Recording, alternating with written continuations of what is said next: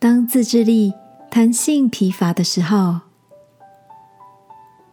晚安，好好睡，让天赋的爱与祝福陪你入睡。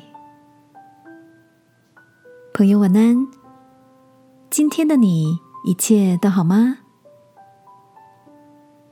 前几天看到一则很有意思的研究报道，里面提到欺骗快感和自制力肌肉。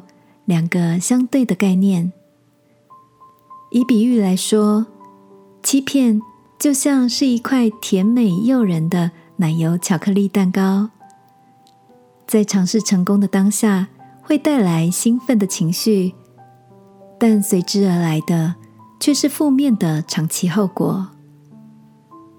如果要拒绝欺骗快感的引诱，就必须像锻炼肌肉一样，训练自己的。自制力，但自制力用多了，就像过度使用的肌肉，很容易感到弹性疲乏。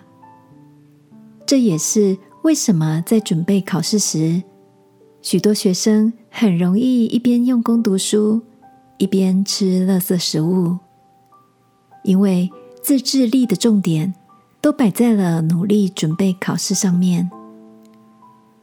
自制力肌肉。用久容易疲乏的叙述，让我觉得很有共鸣。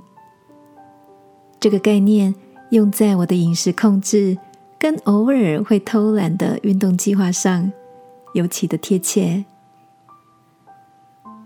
亲爱的，在你的生活中有哪些事情是特别需要使用到自制力的呢？当自制力疲乏的时候。你是否有找到合适的方法舒缓过度用力的倦怠？圣经告诉我们：疲乏的他赐能力，软弱的他加力量。今晚，让我陪你一起在祷告中卸下所有的疲惫，承认自己的有限，在天父的爱中领受他的能力无限。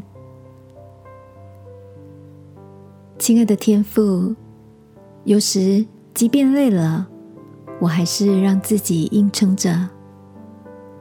谢谢你告诉我，可以卸下疲乏，重新领受你赐的能力。祷告，奉耶稣基督的名，阿门。晚安，好好睡。祝福你在天父的爱里。恢复强壮有力的肌肉。耶稣爱你，我也爱你。